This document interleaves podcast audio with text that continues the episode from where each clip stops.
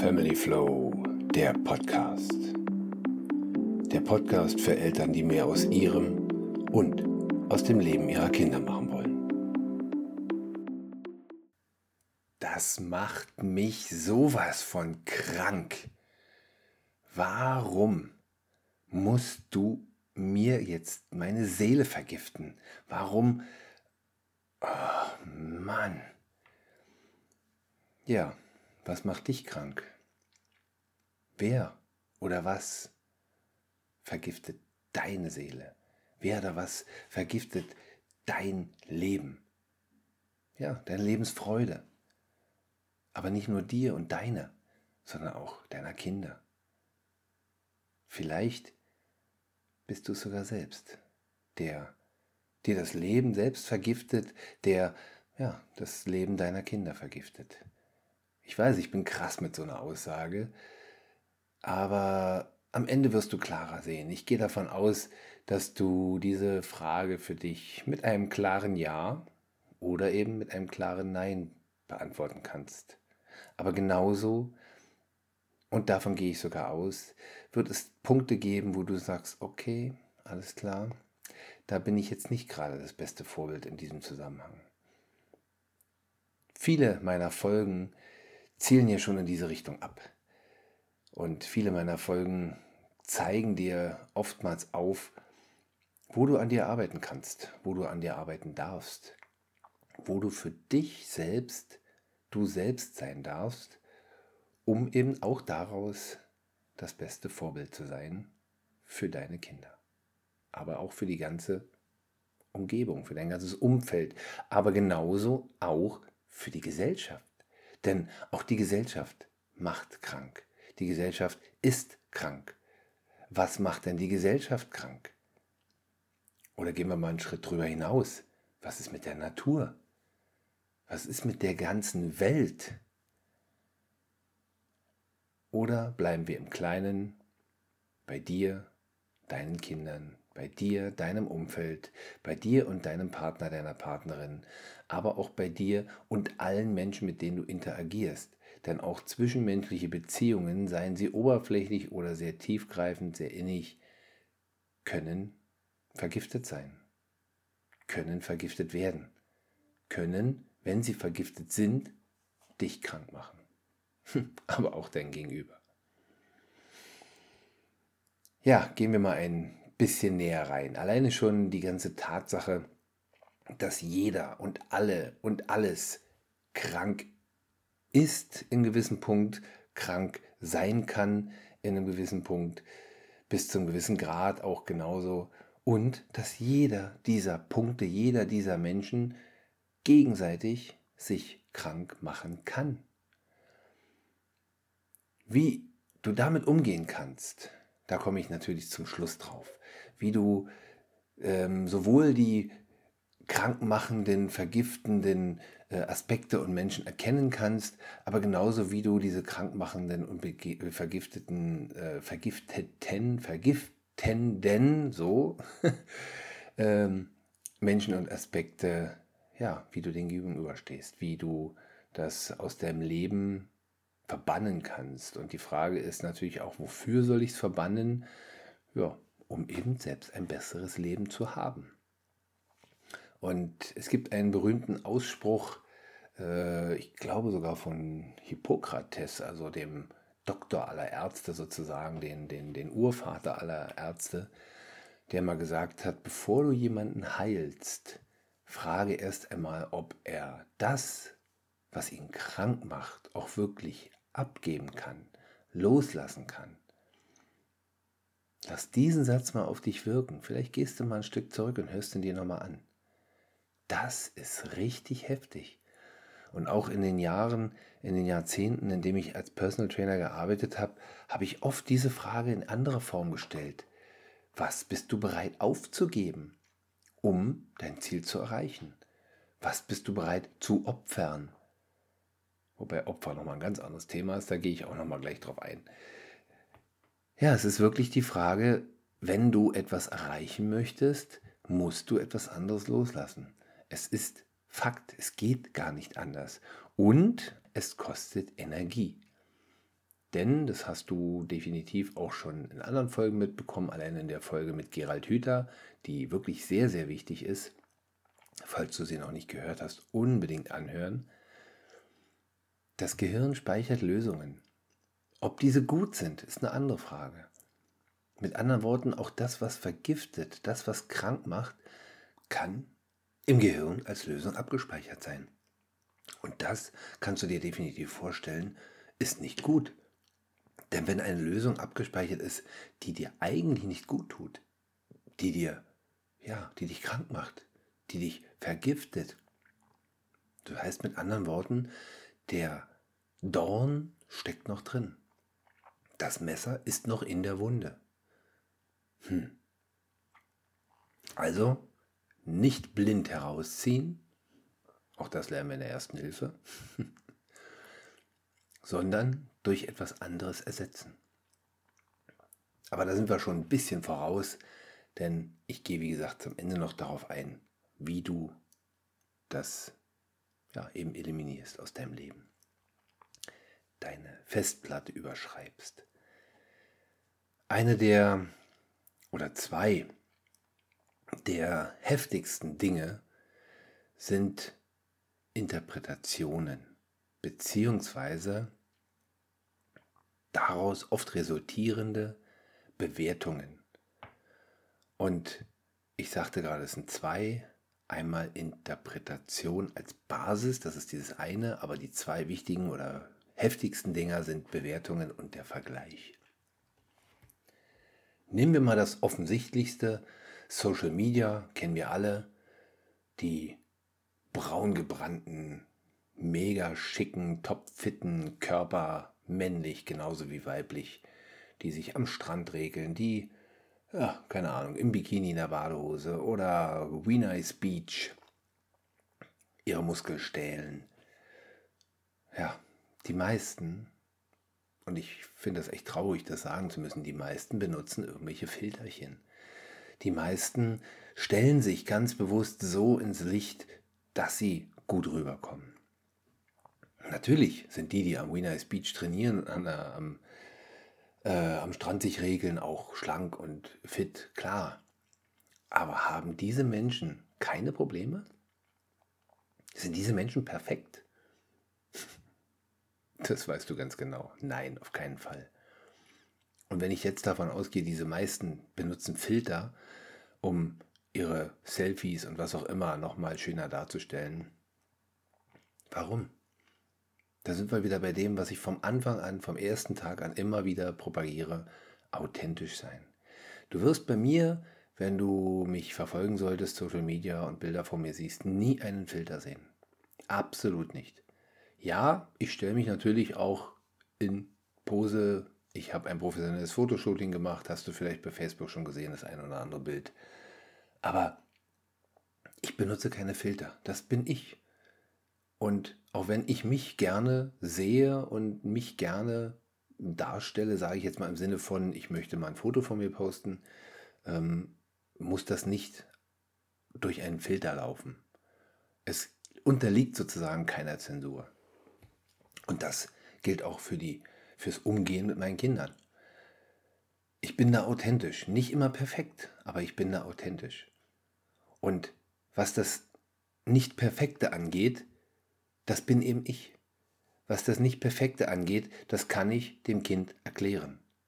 Das kann und das wird das Kind verstehen, weil ich eben ja dann danach Klärung schaffe, weil ich danach dann ja, wie soll ich sagen, ja, die Fragezeichen ausräume. So, denn ähm, ich lasse das Kind nicht mit seinen Gefühlen alleine, ich lasse das Kind nicht mit dem meistens falschen Interpretationen alleine, denn die Interpretationen führen oft dazu, und gerade bei Kindern, dass das Kind selbst sagt, hm, da habe ich wohl was falsch gemacht da bin ich wohl nicht richtig. Was kann ich jetzt tun, damit es meinem Papa besser geht? Gehen wir zu dir zurück. Du kannst es genauso.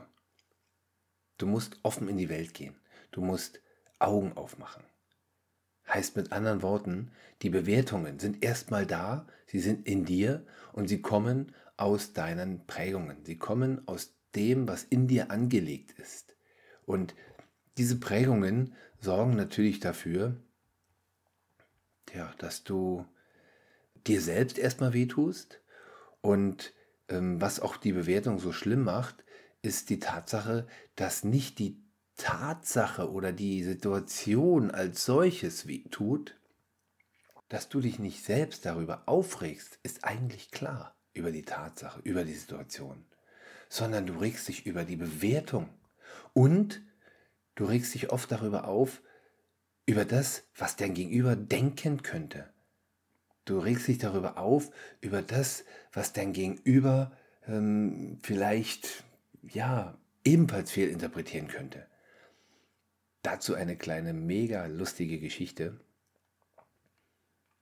Du brauchst einen Hammer. Du hast keinen. Du weißt, der Nachbar ist ein Handwerker, der hat Werkzeug und du möchtest zu ihm rübergehen und sagst, okay, dann leih mir mal den Hammer. Und dann fängst du an zu interpretieren, bevor du rübergehst. Fängst du an, da hinein etwas hineinzulegen. Und zwar, ja, jetzt gibt er ihn mir und äh, ist äh, eine halbe Stunde später wieder da und macht mich an, Mensch, du wolltest doch den Hammer nur kurz haben, wo bist du denn jetzt? Warum gibst du mir denn den Hammer nicht wieder?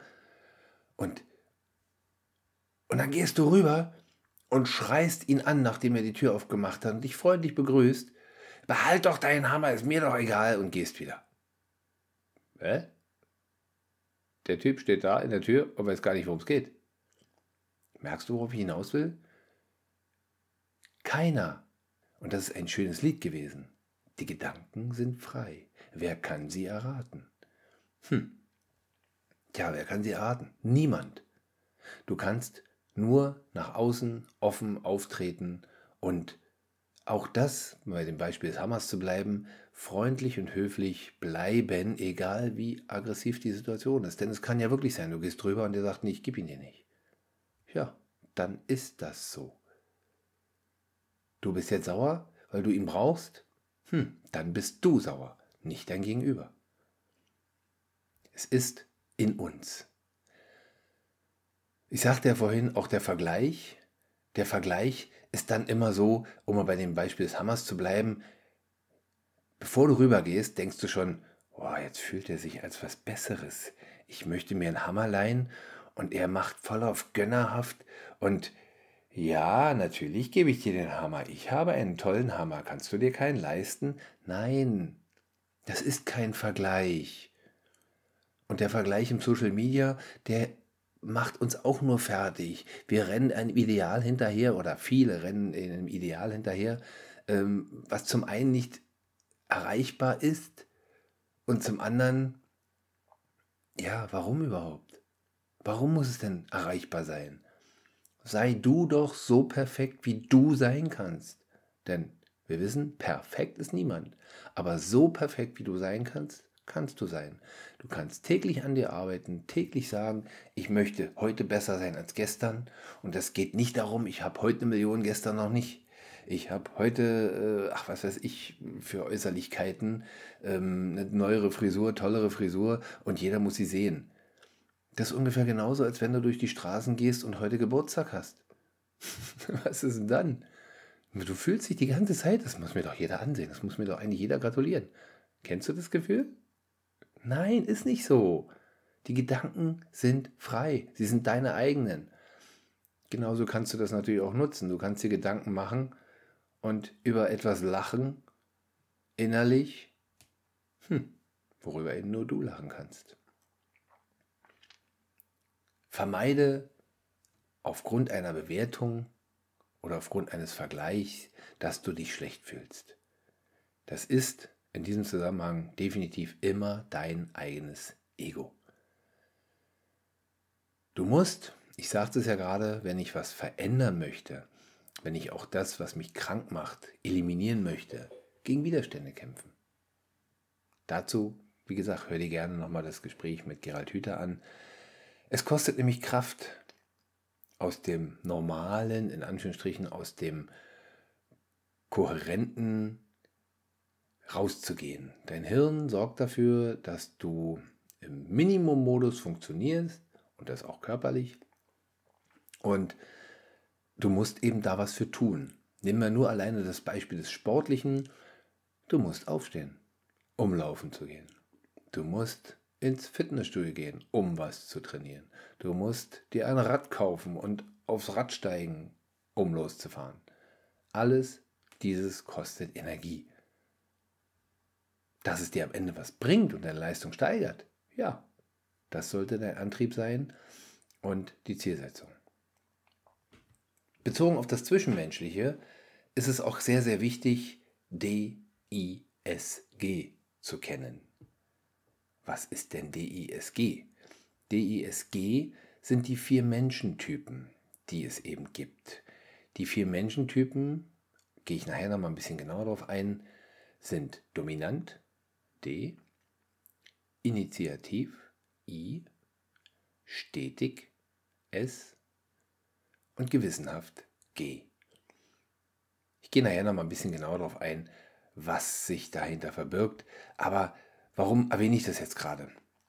Denn im Zwischenmenschlichen ähm, sollte ich weder so an Gehirnkohärenz oder ähnliches denken, noch sollte ich von Hause aus auf äh, Kriegsfuß mit dem Gegenüber sein. Denn da passt wieder der schöne Satz, wie es in den Wald hineinschallt, so schallt es wieder heraus. Und anders im Zwischenmenschlichen, wie ich mit Menschen umgehe, so gehen auch diese Menschen mit mir um. Und da gibt es auch so einen schönen Satz, das, was du nicht möchtest, was man dir tut, füge keinem anderen zu. Kennst du das? Mit anderen Worten, wenn du mit jemandem interagierst und du möchtest das freundlich, sachlich, ja, auf einem vernünftigen Level abhandeln und tun, dann musst du auch selber freundlich, sachlich und auf einem vernünftigen Level sein. Ganz klar, oder? Ich gebe dir mal ein Beispiel von mir. Es ist ein paar Jahre her. Ich glaube drei Jahre oder so, zwei Jahre, weiß ich nicht genau. Ich war auf dem Weg zum Arzt. Ich hatte eine Verletzung am Finger und wollte zu einer äh, Kontrolluntersuchung und fuhr auf einer zweispurigen Straße auf der rechten Spur. Die linke Spur war so circa 100, 150 Meter vor uns ähm, eine Baustelle, sodass also alle, die auf der linken Spur waren, rechts rüberkommen mussten. Ich fuhr schon auf der rechten Spur und auf einmal schüttelt es mein ganzes Auto durch und äh, ich bin stehen geblieben. Da ist ein LKW, der eben auf dieser linken Spur war und rechts rüberkommen musste, hinter mir eingeschwenkt, aber hat das wohl irgendwie verfehlt, hat es irgendwie nicht gut berechnet und traf mich. Hat richtig der LKW mein links hinten den äh, Blinker rausgerissen, die ganze Halterung der Lampen und ja, richtig kräftiger Unfall. So. Viele Leute werden jetzt aussteigen und den Fahrer anbrüllen und Mann, bist du blind? Kannst du nicht gucken? Oh, was ist denn das schon wieder? Mein ganzer Tag ist im Eimer. Nee, habe ich nicht getan. Was natürlich auch ein Stück weit daran lag, dass ich entspannt war, dass ich da äh, einen Termin hatte beim Arzt, keinen großen Stress. Einfach nur, ich fahre dahin zu irgendeiner Untersuchung. Darüber hinaus ist der Arzt auch ein Freund von mir, sodass es nochmal entspannter war. Ja, und ich bin ausgestiegen. Als erstes habe ich mir meinen Schaden angeguckt, habe gesehen, dass noch äh, Blinkerteile äh, bei ihm auf der Beifahrerseite auf der Treppe lag, wo du immer beim Einsteigen hochkletterst.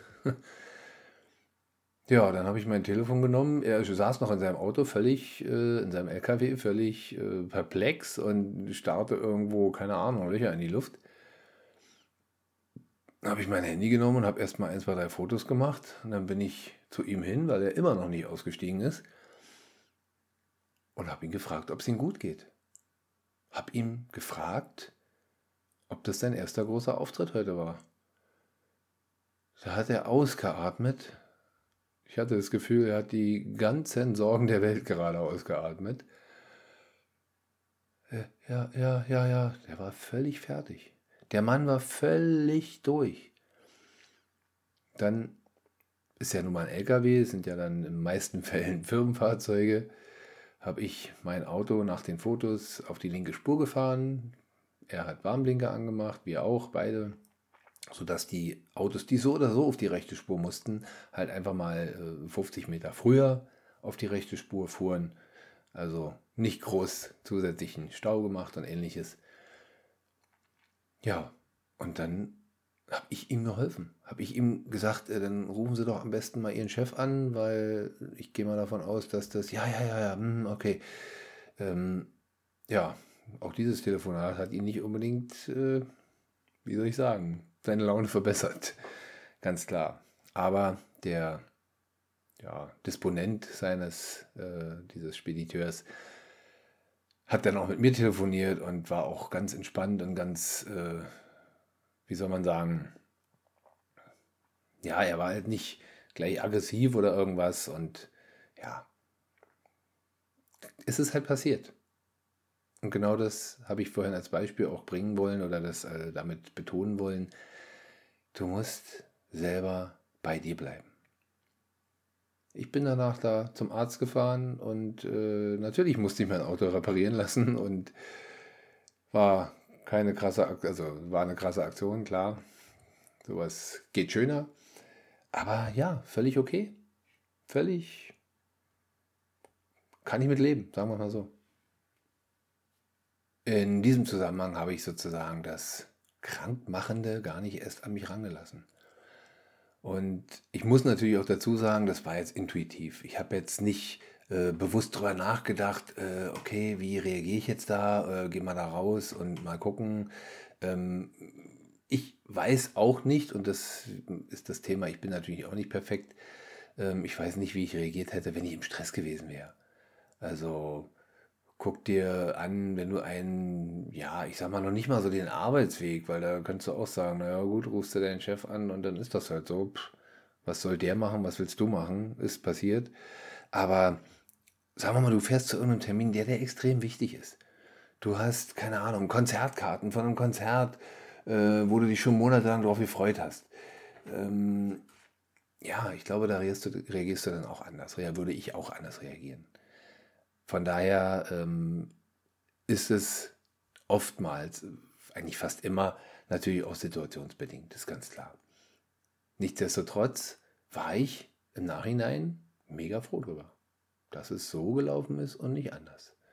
Und dass auch der Typ mir nicht gleich umgekippt ist und ich noch erste Hilfe hätte leisten müssen. Nein, alles in Ordnung und wurde halt repariert. Ja, das ist so. Und es ist auch ganz wichtig, gehen wir mal ein Stück weiter, dass ich gehe mal zu so ein paar banalen Sachen. Und auch eine Frage der, der Interpretation. Ich wurde zum Beispiel als kleiner Junge regelmäßig auch von meinen Eltern und von vielen anderen aufgefordert, nicht immer nur Turnschuhe zu tragen. Auch hier heute noch. Ich trage zu, oh, keine Ahnung, 98 Prozent der Zeit trage ich Turnschuhe. Vielleicht 95, schwer zu sagen. Im Sommer ein bisschen weniger, im Winter habe ich auch mal Winterschuhe an oder so, aber ich habe fast immer nur Turnschuhe an. Und es wurde mir als kleiner Junge, als Jugendlicher immer schon gesagt, oh, trag nicht immer nur Tonschuhe, das gibt Schweißfüße. Ich habe damals schon abgefeiert, habe damals schon abgelacht, weil äh, wie jetzt? Was ist denn das für ein Zusammenhang? Ich bekomme Schweißfüße von Tonschuhen. Darüber hinaus, damals war es noch nicht so, aber heute noch umso mehr, sind die viel, viel, viel atmungsaktiver als ja, so eine Lederschuhe zum Beispiel. Oder so eine Winterschuhe, die dann am besten noch dicht sind, weil äh, soll ja keine Feuchtigkeit rein. Und damals gab es so diese ganzen äh, Hightech, äh, Gore-Tex und wie auch immer die alle heißen, noch nicht. Also ja, aber trotzdem äh, habe ich, ich habe mein Leben lang nie Schweißfüße gehabt, nie. Selbst in den Zeiten, wo ich Arbeitsschuhe getragen habe, die auch nicht so äh, atmungsaktiv sind. Also Hab noch nie Schweißfüße gehabt. Noch nie. Aber warum ist das immer noch so verbreitet? Falls du da noch nicht von gehört hast, nehme ich mal andere Themen, die du vielleicht schon mal gehört hast. Geh nicht so dicht an den Fernseher. Ist nicht gut für deine Augen. Genauso ein mega Schwachsinn. Genauso ein mega Unsinn.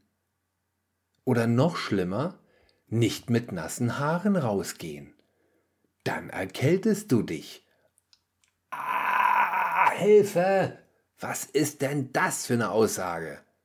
Ganz ehrlich, Leute, wenn du rausgehst und nasse Haare hast, erkältest du dich nicht mehr, als wenn du trockene Haare hast. Denn ohne Virus kannst du dich nicht erkälten. Wenn ich in der Arktis bin, erkälte ich mich nicht, beziehungsweise es geht ja gar nicht um Erkältung, sondern es ist ja eine, eine, ein Virus und ich habe dann einen grippalen Infekt. Der geht aber nicht ohne Virus. Leute, die an der Arktis arbeiten, sind definitiv nicht mehr erkältet als Leute, die hier in, am besten auch in einer großen Stadt, mit vielen Menschen in Kontakt sind. Warum erkälten sich denn die Leute im Sommer? Weil sie mit nassen Haaren aus dem Schwimmbad rausgekommen sind? Bestimmt nicht. Aber warum ist das immer noch so verbreitet? So, jetzt wirst du dir wahrscheinlich die Frage stellen, was erzählt denn der da heute? Was hat denn das mit Krankmachen zu tun? Krankmachen die Gesellschaft, Krankmachen in einer Beziehung, also äh, zwischenmenschliche Beziehung. Ja, ganz einfach. Solche Sätze, die immer noch existieren, solche Sätze, die immer noch in die Welt getragen werden, vergiften jeden, der es hört, jeden, der daran glaubt. Muskelkater kommt aus einer Übersäuerung im Muskel. Auch das ist schon nachgewiesen, lange, lange Zeit nachgewiesen, dass das Schwachsinn ist. Trotzdem wird es immer noch verbreitet. Und selbst unter Sportlern im Fitnessstudio. Oh, nee, also da, da könnte ich, merkst du ja, gerade richtig platzen. Ähm, das vergiftet. Und das sind so oberflächliche Sachen. Weil wenn du dich dann dagegen wehrst und sagst, pff, mir doch egal, ich trage meine Turnschuhe, wie ich es zum Beispiel gemacht habe, ich habe nie Schweißfüße gehabt, noch nie in meinem Leben. Also, hinterfragen.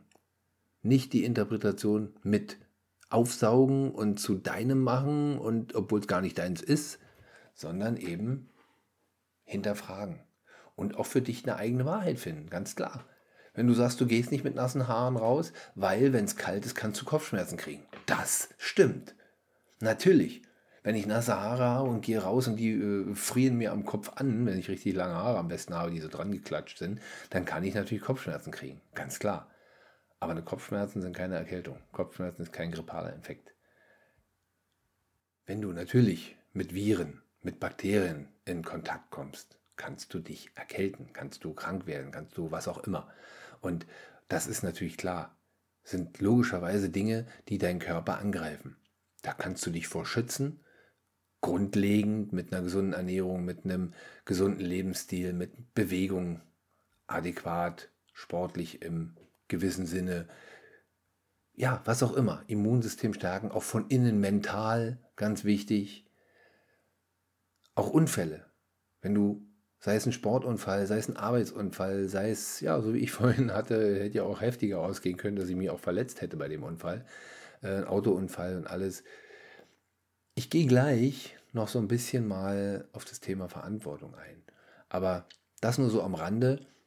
Auch diese ganzen Sachen kannst du von dir fernhalten. Mal mehr, mal weniger. Weil kein Mensch ist perfekt.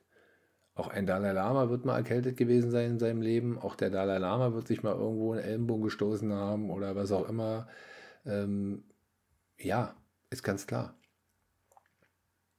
Aber wir sind Menschen. Menschen sind nicht perfekt. Menschen sollen noch gar nicht perfekt sein. Menschen können aber an sich arbeiten, sich täglich verbessern. Und es gibt natürlich in diesem Zusammenhang immer, immer wieder ganz, ganz heftige Dinge und Leuten, die ganz heftige Dinge erlebt haben, zu sagen, du hast die eigene Verantwortung dafür, ist immer sehr gefährlich. Du stößt damit den Leuten vom Kopf, wie zum Beispiel bei dem Thema Unfall, wenn ich jetzt sage, äh, Moment mal, der ist mir doch hinten reingefahren, was kann ich denn dafür?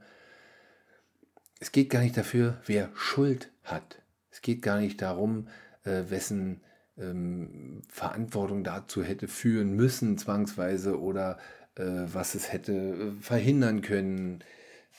Nein, es geht darum, auch im späteren dafür Verantwortung zu übernehmen. Ich hatte zum Beispiel in diesem Zusammenhang die Verantwortung, ihn nicht anzubrüllen. Und wer weiß, wenn ich ihn angebrüllt hätte, wäre der vielleicht umgefallen. Keine Ahnung. In dem Moment ist es passiert und dann entscheide ich, wie ich damit umgehe. Gilt für dich genauso, jede Situation. Und ich muss einmal ein ganz heftiges Beispiel bringen. Eine äh, gute Freundin von mir hat eine Blutvergiftung gehabt und diese nur überlebt, weil ihr ein Bein abgenommen wurde, ein Unterschenkel. Ich bin, als ich das mitbekommen habe, äh, zutiefst berührt gewesen. Zutiefst hat es mich ja umgehauen. Ein sportlich aktiver Mensch, ein ja auch eine Kollegin von mir von früher als Trainerin. Und ich, oh, ich muss jetzt schon wieder mit meinen Tränen kämpfen. Ein wirklich toller Mensch mit einem tollen Partner, einem süßen kleinen Kind. Ein Mensch, der, ja, sie hat Lebensmut, sie hat Lebensfreude, sie hat oh, in ihrem Leben so viele auch unterschiedliche Jobs gemacht und, und in jedem Job irgendwo das Tolle gefunden, Spaß dran gehabt. Und ja, dann passiert einem Menschen sowas. Solchen Menschen jetzt zu sagen, es ist ursprünglich ganz von Anfang an deine eigene Verantwortung gewesen, ist immer mit Vorsicht zu genießen, ganz klar. Und auch wenn ich jetzt sehr ähm, krass solche Sachen anspreche, es liegt aber irgendwo in irgendeiner tiefliegenden Basis in der Verantwortung eines jeden selbst. Jetzt, und ich gehe da gar nicht weiter darauf ein, jetzt ist es vor allen Dingen in der Verantwortung, damit umzugehen, die Lebensfreude beizubehalten. Und das wünsche ich ihr und ich weiß, dass sie es tut. Das ist so, sie ist so ein mega Vorbild für ja schon vorher gewesen und jetzt wieder neu sozusagen. Sie findet sich neu, sie erfindet sich neu, sie lernt sich selber neu kennen und wird weiterhin, das weiß ich, bin ich fest von überzeugt, Vorbild für andere sein. Und ja, dafür alles Gute. Ein Satz noch, was, das, äh, was die eigene Verantwortung angeht. Denn wenn ich sage, dass es irgendwo ganz tief liegend drin ist und irgendwo was drin war, was dazu geführt hat, ähm, ist das Schlimmste in diesem Zusammenhang, und das kann ich gar nicht anders betonen, du hast es zwar selber in der Hand, aber du siehst es nicht immer. Und das ist das Schwierige. Es wird oft benebelt, es ist oft das, was im Vorfeld krank macht, krank gemacht hat. Ähm, wie ich auch immer betone, die frühkindlichen Prägungen. Also mit anderen Worten, die eigene Wahrnehmung, die eigene Achtsamkeit für sich selbst ist oft getrübt, ist oft eingeschränkt und dadurch fallen mir auch kleinste Veränderungen, die dann leider oft größer werden, nicht auf. Ähm, genauso wie ein Freund von mir einen Schlaganfall hatte ähm, und der war vorher topfit, Karatekämpfer, voll drauf. Ähm, aber es hat ihn halt der ganze Stress, die ganze Umgebung und alles hat ihn weiter runtergezogen und er hat sich ins weitere Training gesteigert und hat sich ins weitere Training ähm, ja einfach äh, sozusagen als Ausgleich gesucht. Und in dem Fall war es aber ein zu viel. Das, äh, jetzt könnte man sagen, schöner wäre es gewesen, wenn er nur einen Burnout gehabt hätte, aber viel wichtiger ist, ähm, es hat dazu geführt. Und danach hat er voll und ganz erkannt, dass er selber die Verantwortung dafür hatte und voll und ganz erkannt, dass er auch weiterhin diese Verantwortung hat Und es ist inzwischen ein Mensch, ich kenne niemanden, der so eine Verbindung zu sich selbst und zu, einem, zu seinem Inneren und seinem Herzen hat, wie er. Und ja, er hat halt diese Verantwortung auch für die Zukunft angenommen. Und gibt sie auch weiter, finde ich auch ganz wichtig. Ja, das jetzt mal so ein bisschen als kleinen, äh, ein, zwei Beispiele, die ähm, der ein oder andere eben sagen wird, hm, kann ich nichts dann tun. Der ein oder andere aber eben genauso sagen wird, ja, sehr gut, gut zu wissen, äh, ich schaue mal ein bisschen mehr auf mich selbst, weil das solltest du tun. Schau auf dich selbst. Beobachte dich selbst, beobachte dich in der Umgebung, beobachte dich im Umgang mit anderen Menschen. Sei du selbst. Lern dich selbst jeden Tag neu kennen und sei du selbst. Was kann dich also jetzt schützen? Was bringt dich vorwärts? Zum einen, ich sagte es gerade, schau hin. Sei achtsam. Sei derjenige, der, ja, der du eben bist, der du eben sein kannst und der du jeden Tag neu sein kannst und werden kannst. Ich sage dir auch oft genug, dass Sachen wie Resilienz oder Toleranz nicht groß trainiert werden können, nicht groß ja, gelehrt werden können. Ähm, das kannst du nur mit dir selbst, für dich selbst. Natürlich gibt es Übungen und natürlich gibt es Dinge, die das unterstützen. Ähm, aber sowas wie Toleranz zum Beispiel kannst du von deinen Eltern nur lernen oder hast du vielleicht gelernt, weil sie selber tolerant waren. Nimm noch mal das andere Beispiel. Sei tolerant, sie sind es aber nicht gewesen. Ja. Das ist doch ein innerer Konflikt, der sofort in jedem Menschen hochkommt. Ich soll tolerant sein, aber meine Eltern sind es nicht. Hm, das widerspricht sich doch heftig. Und dann gibt es natürlich diese Situationen, dass sie, deine Eltern, tolerant in gewissen Bereichen sind, in anderen aber nicht fordern aber von dir, dass du in allen Bereichen tolerant bist.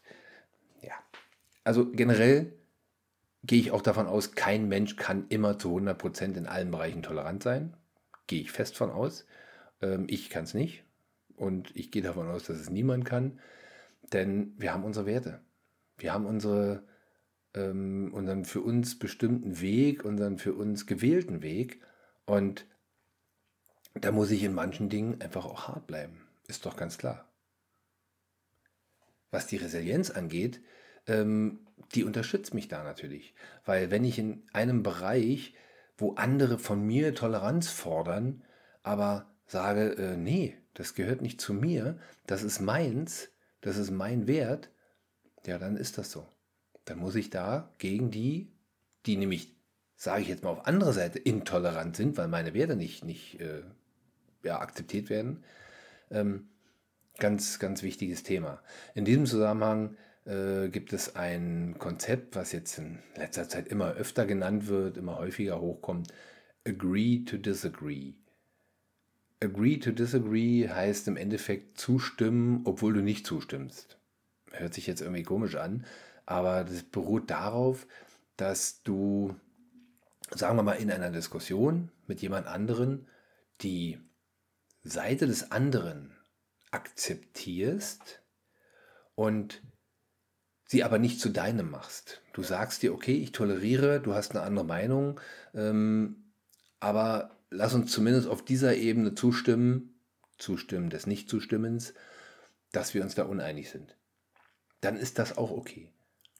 Natürlich ist es in einer Beziehung und in einer Beziehung mit Kindern ähm, etwas schwieriger, weil ihr unter einem Dach lebt und äh, einen Weg geht, ein Ziel habt, was auch immer. Ähm, aber auch das ist möglich. Denn, wie gesagt, auch deine Kinder müssen nicht alles, was du machst und, und, und äh, gut findest, äh, zu 100% übernehmen. Werden sie auch nicht. Deine Kinder sollen ja selbst, sie selbst werden. Und das ist ganz klar, das geht nur in der Mischung aus Toleranz im Persönlichen, und Resilienz im Umgang mit anderen, aber auch im Umgang zum Beispiel körperlich, indem ich meine Grenzen immer wieder verschiebe. Meine Leistungsgrenzen, meine Belastungsgrenzen. Dazu muss ich aber, hatte ich anfangs schon erwähnt, aus meiner Komfortzone raus. Heißt mit anderen Worten wieder aus der Gehirnkohärenz raus, um neue Wege zu gehen, neue Wege kennenzulernen und dann zu sagen, okay, das ist nicht mein Weg oder es ist mein Weg. Heißt natürlich auch, dass du deinem Kind vertrauen musst. Vertraue deinem Kind, dass es die Erfahrungen, die es fürs Leben braucht, selbst machen kann. Du wirst nicht immer da sein, du sollst nicht immer da sein. Ganz klare Sache eigentlich. Ich lasse mein Kind auf die Leiter klettern, natürlich. Und wenn ich mir unsicher bin, stehe ich daneben. Denn klar kann das Kind einen Fehltritt machen und fallen, aber dann bin ich da. Und genauso kann ich fragen bzw. darauf warten, wenn mein Kind Hilfe braucht. Dann bin ich da. Du hast, wie ich schon vorhin ein bisschen angedeutet habe, zwei Möglichkeiten, auf das Krankmachende, auf das, was dich vergiftet, zu reagieren. Einerseits bin ich in einem Opfer gefangen, ich bin selbst das Opfer. Ich sage mal, das ist sozusagen so eine Opfer-Mindset. Ich habe eine Mentalität, da komme ich nicht raus. Das schaffe ich nicht. Das äh, macht mich jetzt fertig. Das äh, zieht mich jetzt runter. Alles so eine Formulierung, die aus einem Opfer-Mindset heraus ja, resultieren. Heißt aber auch mit anderen Worten, du kommst da wieder raus. Ganz klar, es geht. Manchmal mit Hilfe, dafür bin ich gerne da. Meld dich gerne, wenn ich dir helfen darf, aus dieser Opferhaltung rauszukommen.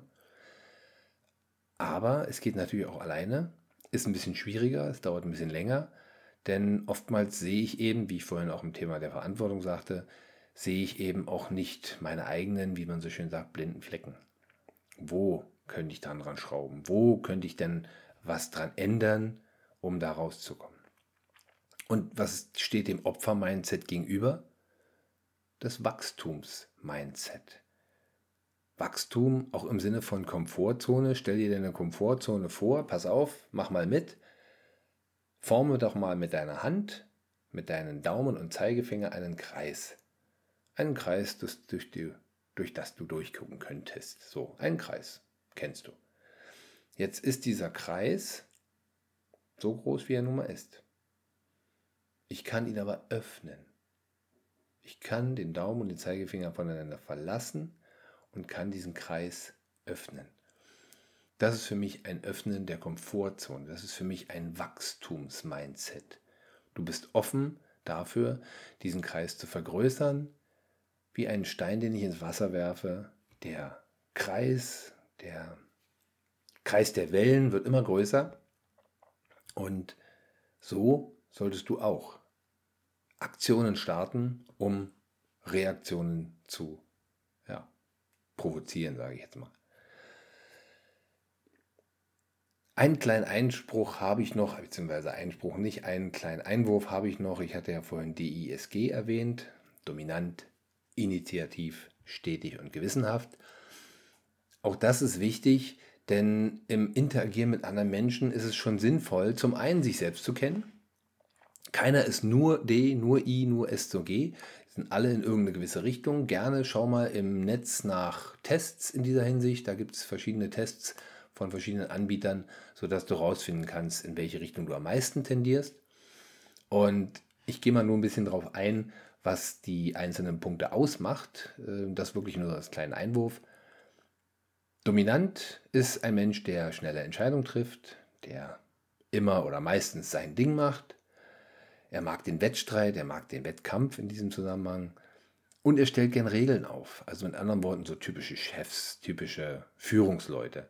Aber Chefs und Führungsleute haben natürlich auch andere Qualitäten. Es könnten zum Beispiel initiativ sein. Diese Person knüpft gern Kontakte. Diese Person teilt seine Gefühle mit. Diese Person verbindet Menschen, also sehr interaktiv. Und diese Person steht gerne im Mittelpunkt, was zu dem Dominanten auch natürlich durchaus passt, ganz klar. Der stetige Typ mag gewohnte Abläufe.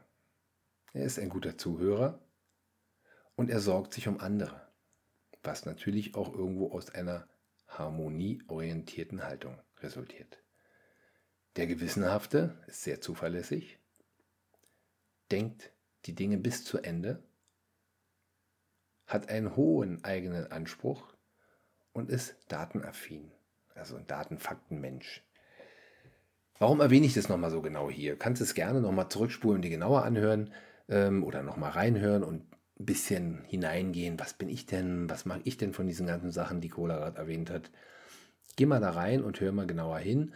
Erstens für dich, um rauszufinden, in welche Richtung gehst du eigentlich. Wenn du es selbst nicht wisst, wie gesagt, weißt, mach gerne diesen Test. Und zum Zweiten, tja, ganz klare Sache, dein Gegenüber. Wenn du ein harmoniebedürftiger Mensch bist, der andere aber eher das Menschliche nicht so im Vordergrund hat und eher hm, Datenaffinität, ja, okay, das ist, äh, was soll ich da sagen? Dann müsst ihr trotzdem irgendwo eine Nennung finden, eine, eine Schnittmenge, wo ihr miteinander agieren könnt. Wenn du das möchtest natürlich. Und da ihr in der Familie mehrere Menschen seid, macht es schon Sinn, auch herauszufinden, wie ist denn mein Gegenüber gestrickt. Zum Abschluss möchte ich nochmal sagen, möchte mal darauf eingehen, wie du da rauskommst. Beginnend mit der Opferhaltung solltest du überhaupt erstmal ein Bewusstsein schaffen. Nicht nur für die Opferhaltung, auch für die Situation, auch für das Thema der Verantwortung, der Eigenverantwortung. Ja, du musst es erstmal erkennen. Sei achtsam, sei achtsam im Alltag, aber werde dir einfach, wenn du etwas siehst, bewusst, was gerade passiert. Also mit anderen Worten, Bewusstsein. Ein Bewusstsein schaffen für die Situation, für die Aktion, die daraus vielleicht folgt. Darüber hinaus solltest du aber auch akzeptieren. Beginnend mit den Situationen, okay, ich bin in dieser Situation, die kann ich jetzt nicht ändern, die Ereignisse sind da, aber wie ich darauf reagiere, hatte ich vorhin gesagt, Wachstums- oder Opfer-Mindset, wie ich darauf reagiere, lege ich selber fest. Akzeptiere dich so, wie du bist und die Gefühle, die du gerade hast. Heißt nicht akzeptieren, dass du darin bleibst. Das ist eine Reaktion draus sondern erstmal akzeptieren, so ist die Situation, so bin ich jetzt in dem Moment, so fühle ich gerade. Und die Kombination aus den beiden ersten Sachen sorgt dafür, dass du erst gar nicht in die Opferhaltung fällst. Wenn du es dir bewusst machst und dich und deine Reaktion und deine Gefühle akzeptierst. Also ich kenne niemanden, der dann noch in die Opferhaltung fällt. Jetzt kannst du in Aktion treten. Jetzt kannst du auch, weil solche Situationen ja nicht unbedingt alltäglich sind oder selbst wenn sie alltäglich sind, mal Dinge machen, ganz bewusst anders machen, als du es sonst machst.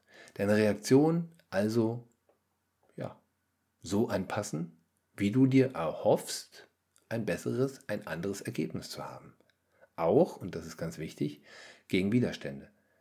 Gegen deine eigenen inneren weil dein Gehirn, Kohärenz, erinnere dich zurück, äh, natürlich dafür sorgt, äh, nee, äh, muss ich jetzt nicht, nein, will ich nicht ändern, bloß nicht. nein, auch gegen diesen Widerstand, innerer Schweinehund heißt es so berüh berühmtes Teil, und ja, auch gegen andere manchmal. Und das wiederum bleibt dir selber treu. Bleibt dir trotzdem selber treu. Auch wenn du sagst, du musst gegen deine inneren Widerstände kämpfen, kannst du dir und deinen Werten innerlich trotzdem treu bleiben. Du akzeptierst dich und deine Gefühle und dem kannst du treu bleiben und kannst sagen, alles klar, das bin ich, das macht mich aus. Und daraus resultiert, dass du einzigartig bist. Du bist wie niemand anderes. Niemand anderes ist wie du. Sei authentisch, bleib authentisch, bleib du selbst. Damit bist du das beste Vorbild für dich, für deine Kinder, für dein Umfeld, für, und dann gehe ich mal ganz weit zurück, die Gesellschaft. Ein Vorbild für jeden, mit dem du interagierst. Und wenn du so auf dich schaust, wirst du auch niemals die Natur zerstören oder die Welt vergiften. Und siehst du ein bisschen klarer? Weißt du, was dich vergiftet? Weißt du, was dein Familienleben vergiftet? Ich hatte es angesprochen, viele Folgen bauen aufeinander auf und ja, geben dir Erklärungen. So wie die Folge frühkindliche Prägung zum Beispiel, so wie die Folge viele selbst zum Beispiel. Aber genauso auch das Gespräch mit Gerald Hüther. Ich finde das so mega wichtig, dass das Leben komplex ist und gesehen wird. Sei du selbst, arbeite an dir und damit bist du das beste Vorbild. Ich zitiere hier einmal mehr Louise L. Hay, die dir jetzt zuwirft, vertraue auf dich selbst.